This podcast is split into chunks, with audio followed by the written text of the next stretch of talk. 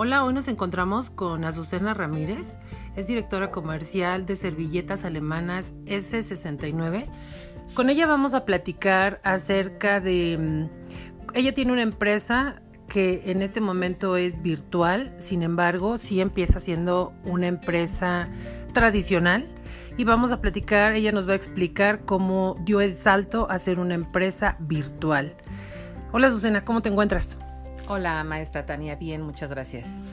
Qué bueno, nos, te agradezco que nos acompañes el día de hoy y nos interesa mucho saber eh, de qué manera tú inicias tu negocio, cómo te has ido adaptando a los cambios, cómo em, te ha si te ha tomado de sorpresa de alguna manera las nuevas plataformas que van abriendo, la competencia que va existiendo, los retos a los que te vas enfrentando cada vez.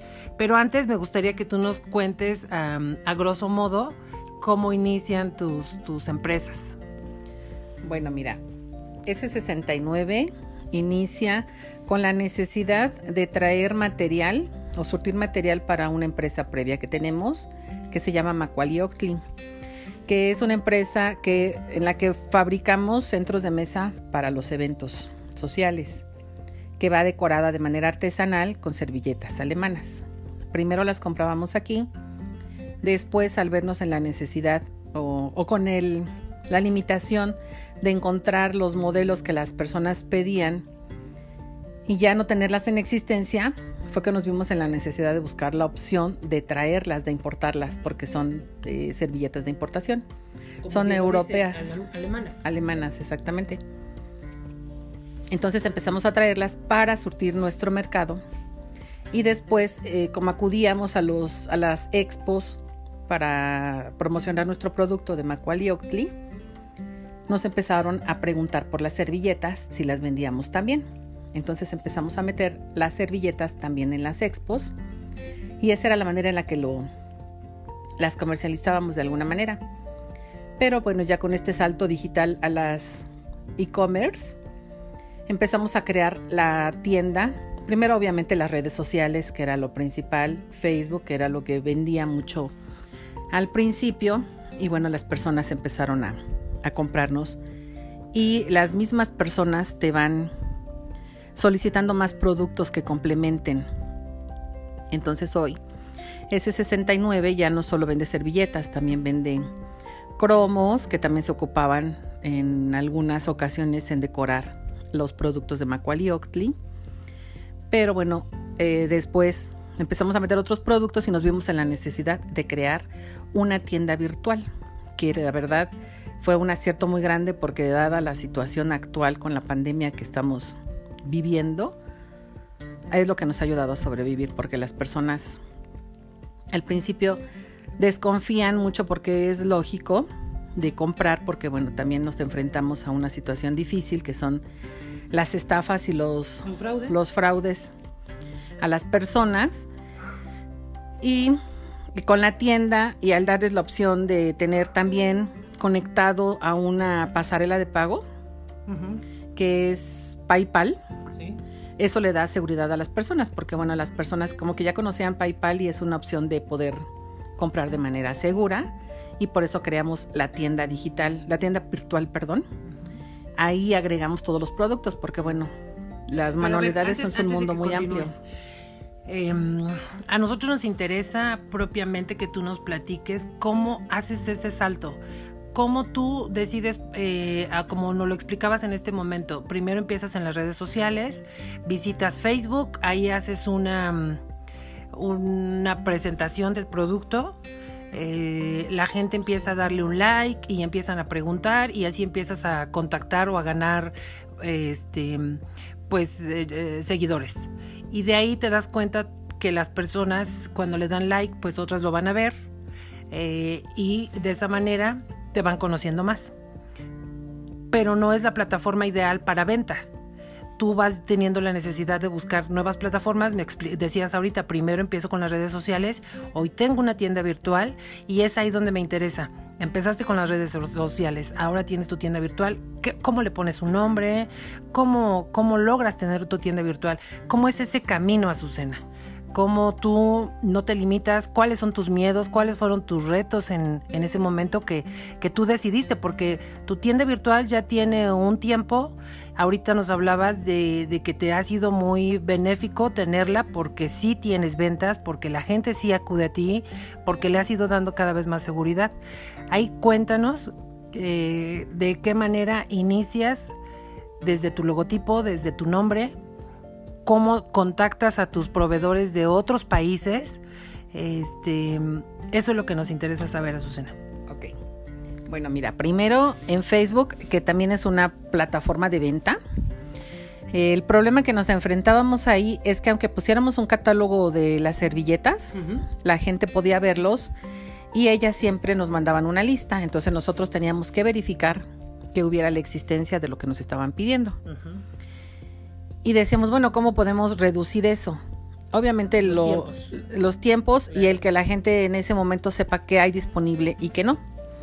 Sí es un, una inversión fuerte porque hay que pagarle a un diseñador web para que haga la tienda, que suba todos los productos y finalmente pues siempre da temor hacer una inversión tan fuerte y esperar que dé el resultado, porque finalmente aunque ya hay muchas plataformas, pues han invertido mucho dinero en dar a conocer y la seguridad, como por ejemplo Mercado Libre, que también es una de las plataformas en las que hemos trabajado, trabajado y vendido. Pero bueno, al ver esta necesidad de las personas o nosotros de que la gente tuviera de manera inmediata saber qué está disponible para que ellos compren por modelo, fue que creamos la tienda. Porque de esa manera nos llega a nosotros un pedido al correo que la gente ya hizo en la tienda virtual ya puede elegir cuántas cantidades de cada modelo quiere de servilletas, cromos, pinceles, pinturas y demás productos que trabajamos ahí. Esa fue una de las, eh, pues a lo que nos enfrentamos y también pues el, el que las personas confíen en ti, porque como comentaba antes, sabemos que la gente siempre tiene temor porque no sabe si va a llegar su producto o el producto que pidió, si le van a robar su dinero o no y el crear, eh, bueno, nos, a nosotros nos ayudó mucho el saber que las personas nos iban a, ya nos conocían un poco en las expos. Uh -huh. Eso también nos trajo un ¿A poco. Dónde, ¿dónde, ¿Dónde son las expos? ¿Cómo, cómo, ¿Cómo llegas a esta expo tú? ¿Te invitan? ¿Tú vas y tocas las puertas? ¿A qué lugares son los que visitas? ¿Y, y cuáles sí? ¿Cómo eliges ese, ese mercado? Bueno, las expos se hacen aquí en el World Trade Center en la Ciudad de México, que son dos veces al año. Son expos de manualidades y yo las visitaba antes pues para eh, conocer traer, los productos, conocer ideas. los nuevos productos, las nuevas tendencias, las ideas y conseguir productos para, para el producto terminado que hacemos, que les comentaba que es de la tienda de Macaulay Ockley.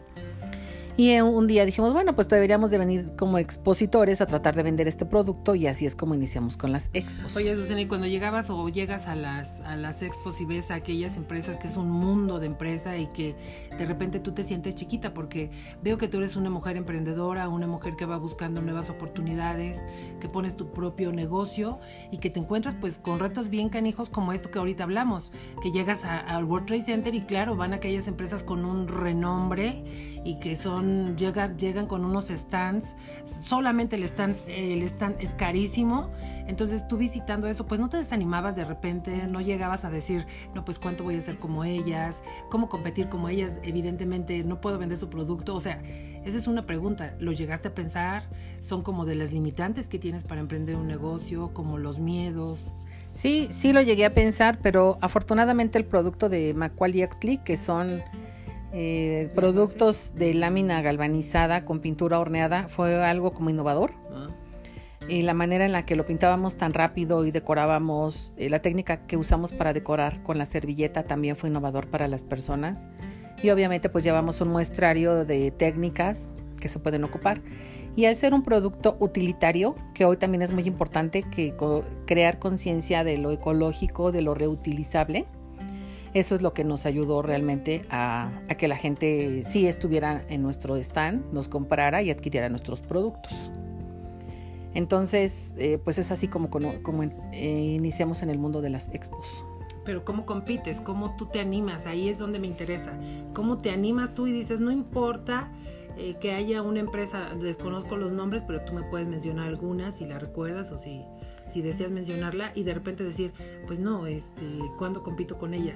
¿Cómo vences ese miedo? Porque hoy eh, existe la necesidad de que todos pongamos un negocio o tengamos, o muchos emprendedores, pero tienen la idea, pero nunca salen de ahí por los miedos, por... Pues lo vencemos con la innovación.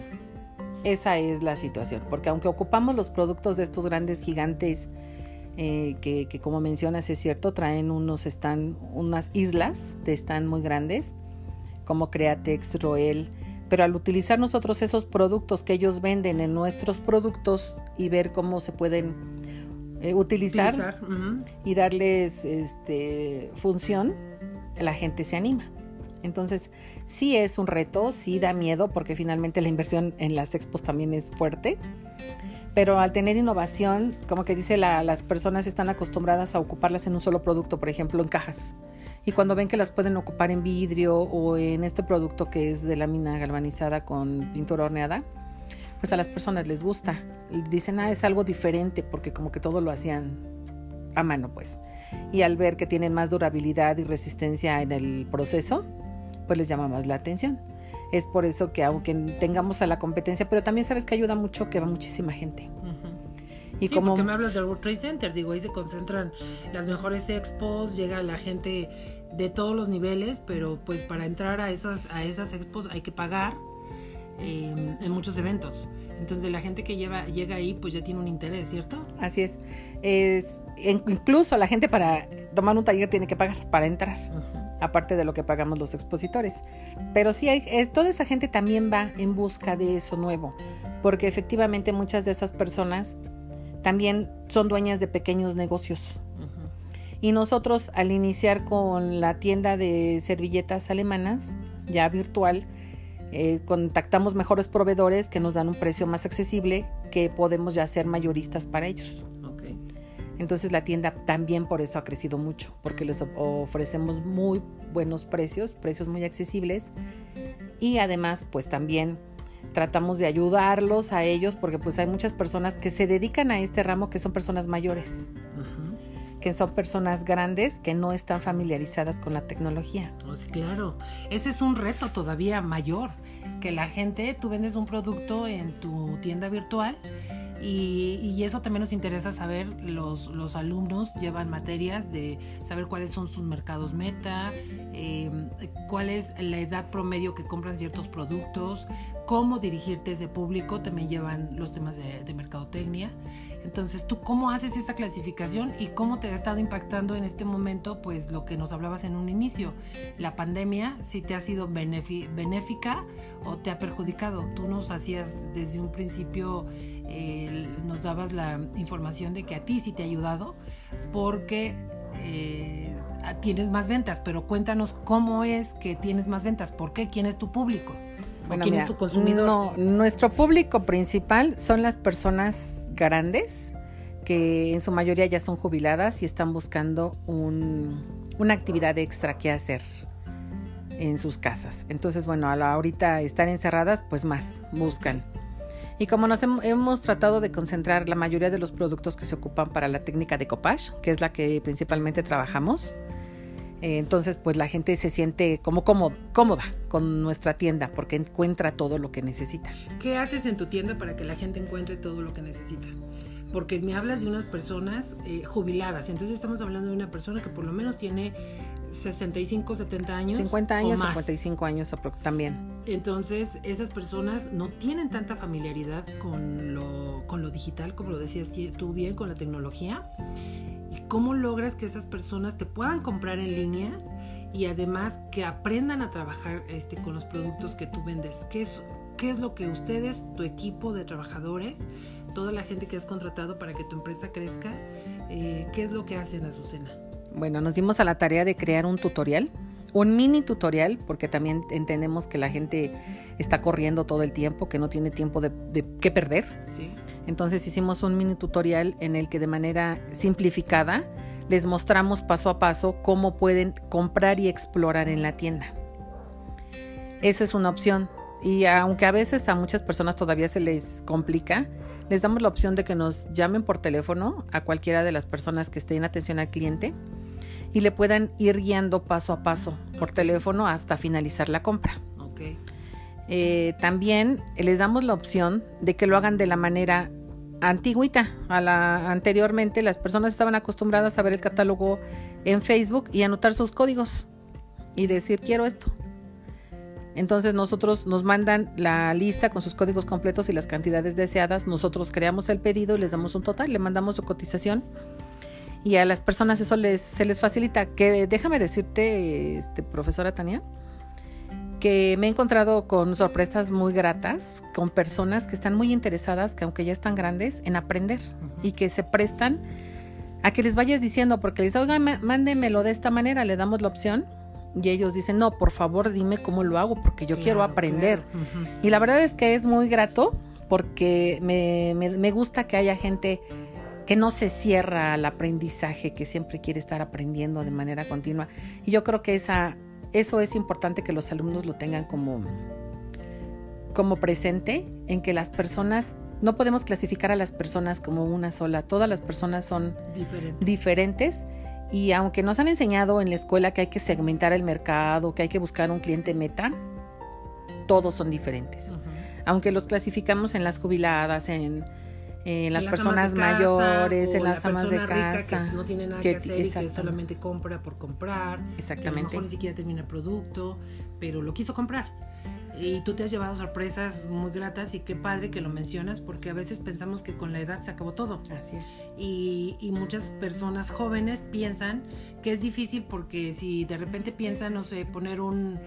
Pensemos en una, en una organización de una, una, empresa donde los ancianos o las personas que ya se jubilaron lleguen ahí a clases de tejido, a clases de yoga y, y entonces, pero tu, tu, producto o su servicio no se podría este, mencionar en las redes sociales porque muy seguramente no lo verían las personas mayores que serían las candidatas a ese tipo de servicios.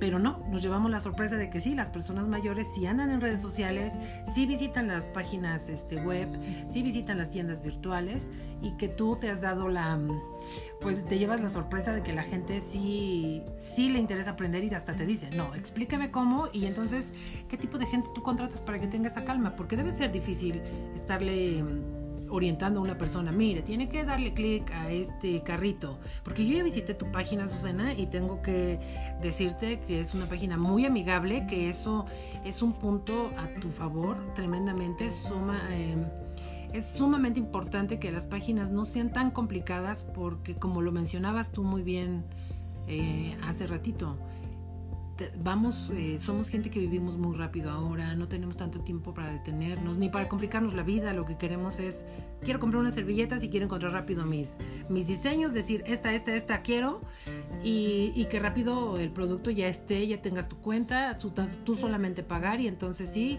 eh, seguir, eh, esperar ya tu producto en tu casa. Que eso también me interesa, Susana, cuéntanos cómo una vez que ya lograste la, la, venta, como lo decías, ¿en qué tiempo o cómo, qué, qué, utilizas para que la gente reciba su producto?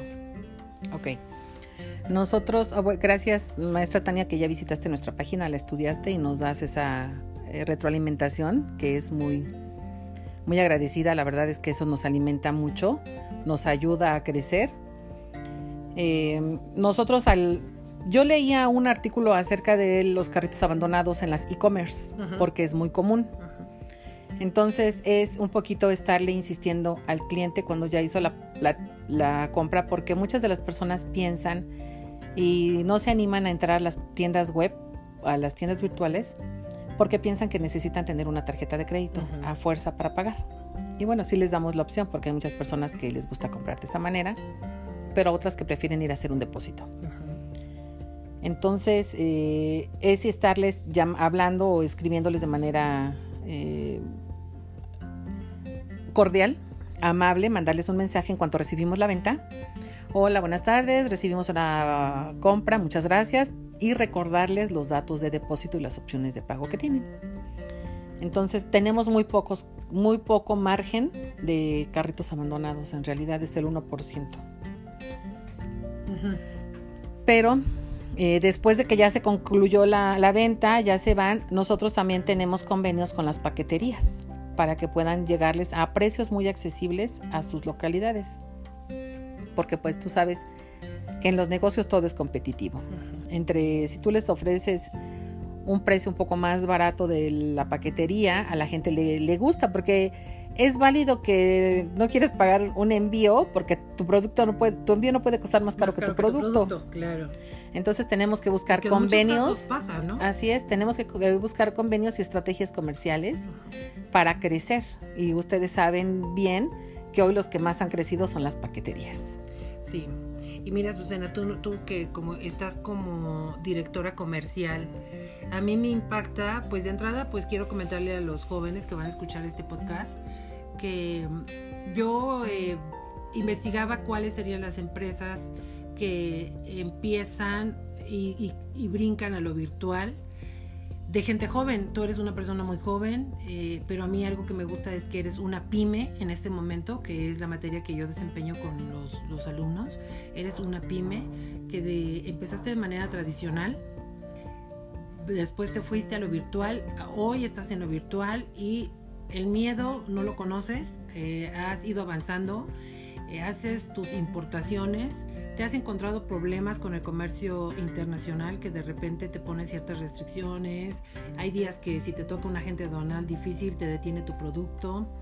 Eh, a lo mejor tú ese producto lo estás súper esperando porque ya tienes algunas entregas, pero todos esos son retos que has ido venciendo y veo que tienes un gran equipo aquí que te apoya, que tu empresa va creciendo y que después de ser pyme pues ya va a ser un monstruo de empresa, que eso lo, lo esperamos, lo vislumbro además, eh, te garantizo el éxito.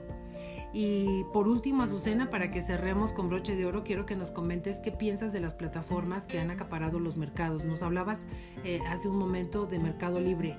¿Has trabajado en Mercado Libre? Cuéntanos un poquito cómo es eso.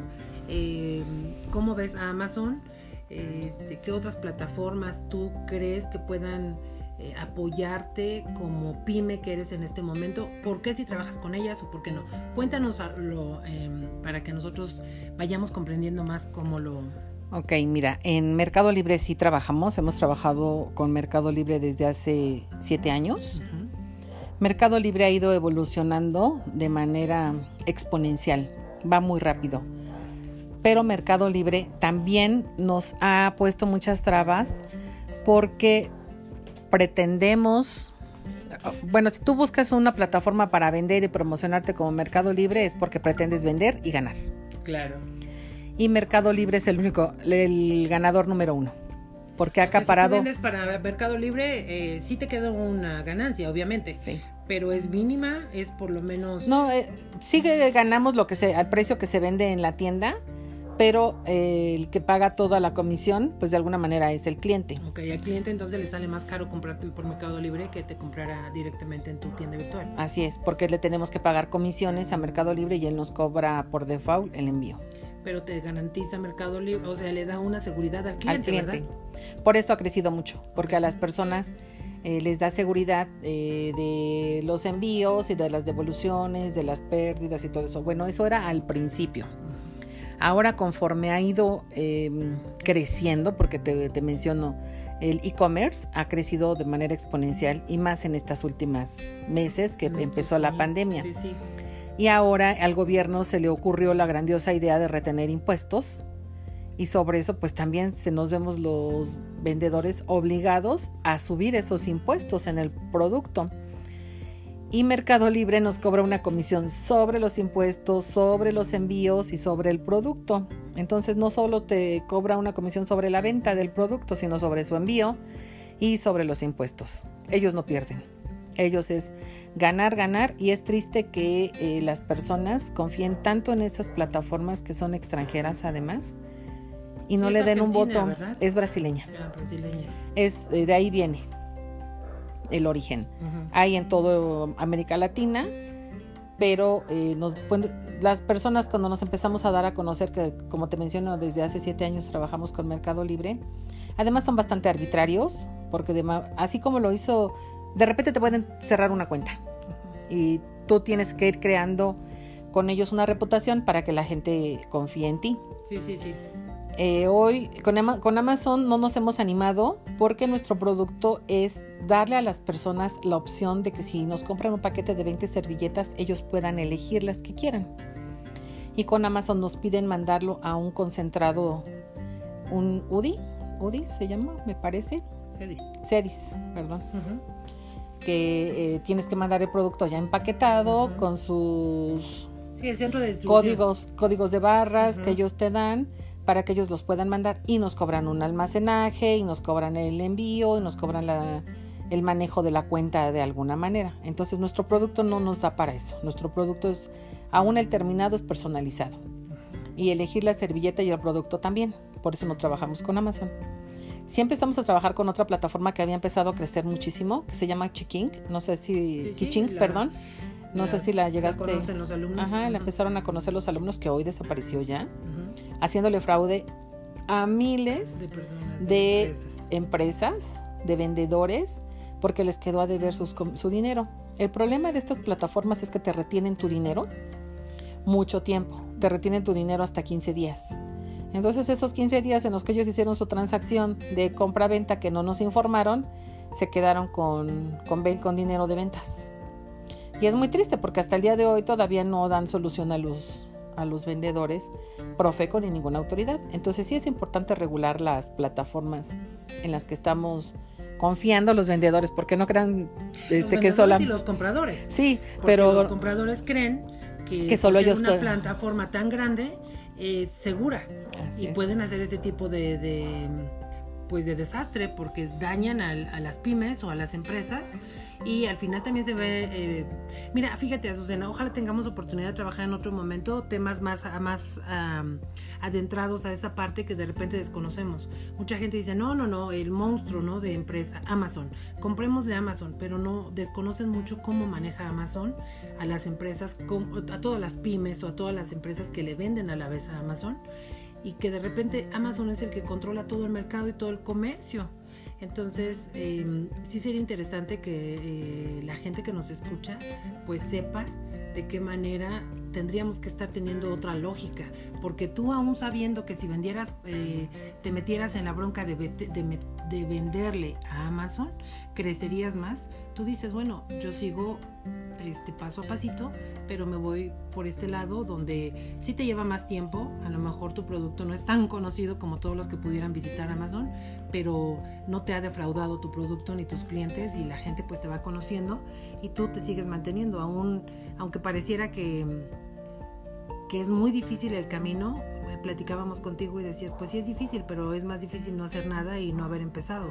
Y tú por eso te busqué para que nos contaras tu historia, nos contaras de, qué manera trabajas, de qué manera te vas eh, sorteando lo que te has ido encontrando, como esto que nos platicabas ahorita, de cómo trabajabas o trabajas con, con Mercado Libre, pero Mercado Libre de repente tiene su, su grado de arbitrariedad, y, pero tiene un poder tremendo sobre las empresas, ¿no? Así es, invierte muchísimos millones de pesos también en la publicidad y en la mercadotecnia.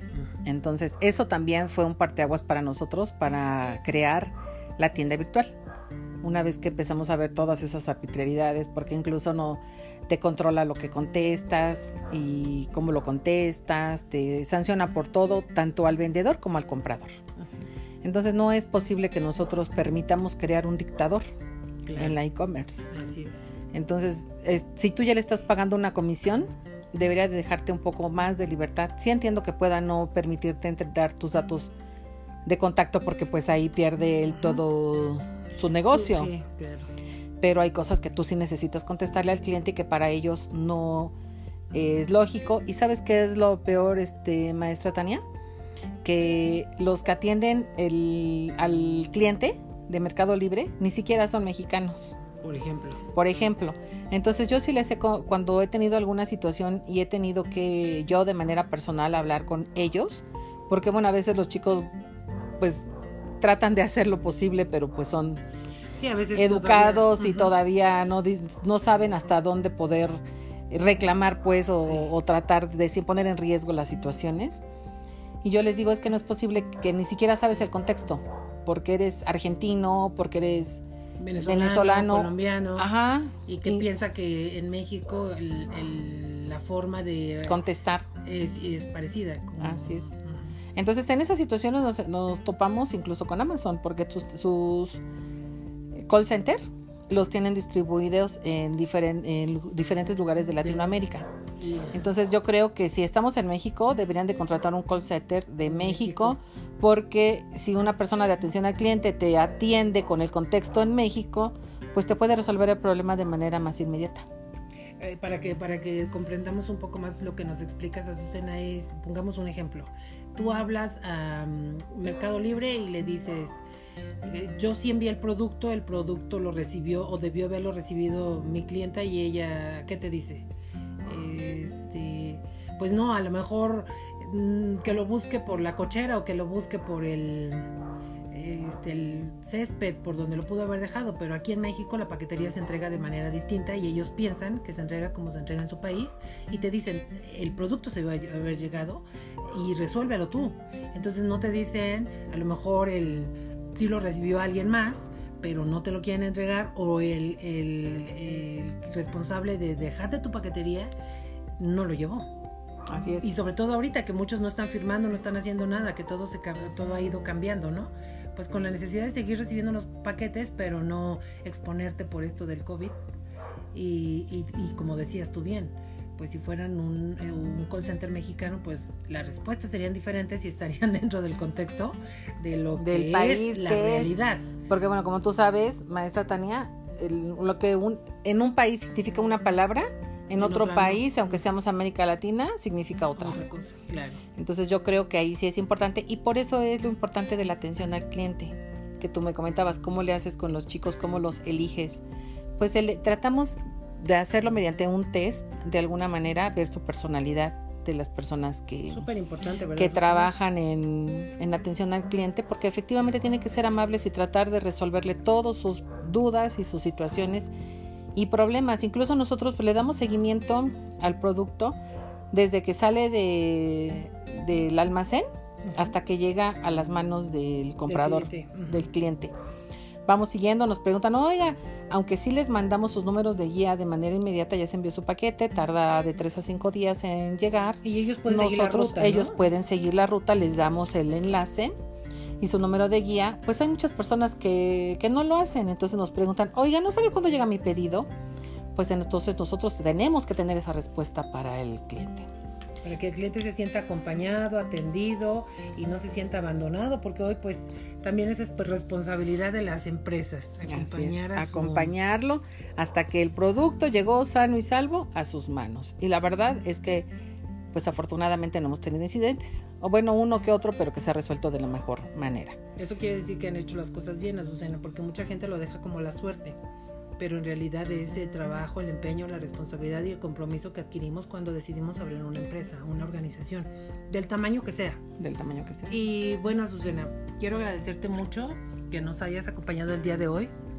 Más adelante vamos a, solicitar nuevamente tu, tu visita para que platiquemos otros temas y por el momento solamente te pido que cerremos con broche de oro y tú me digas si invitas a los jóvenes a que abran su propia tienda virtual, su propio negocio, su, pyme virtual. Si es eh, importante, pero además si es gratificante tenerla. Claro que sí. Sí, chicos, no anímense, sean emprendedores. Ustedes tienen algo que aportar y sé que estoy segura que tienen un producto o un servicio que ofrecer de manera digital, de manera virtual, que las personas están esperando allá afuera. Eh, se dice que hay que crear la necesidad, pero también hay necesidades que cubrir. Entonces, háganlo, anímense. Eh, no les voy a decir que el camino es fácil, pero sí es muy gratificante cuando vas creciendo y vas viendo tus logros y, volteas atrás, años atrás y dices, ay, me acuerdo cómo empecé y he crecido y voy paso a paso. Entonces, háganlo chicos, anímense. Es muy bonito ser dueño de su propio tiempo, pero no les voy a decir que trabajan menos que si fueran empleados, eso no, porque tú eres el que está encargado de hacer crecer tu negocio. Pero es para ti, estás trabajando para ti, para crecer tú y contigo muchas personas porque creas una fuente de empleo para muchas personas. que trabajan para ti, tus proveedores, los de la paquetería, todas esas personas tú les estás creando una fuente de empleo. Entonces participa en el crecimiento de, esta gran, de este gran país que es México, contribuye a tu crecimiento personal y al de tu familia. Éxito en todo. Gracias, maestra Tania. Gracias. Eh, los esperamos para el siguiente podcast. Vamos a buscar temas tan interesantes como este. Eh, como les dice Azucena, anímense, no se, no se limiten y van a ver que van a encontrar siempre la luz en el camino. Em, éxito en todo. Buenas tardes.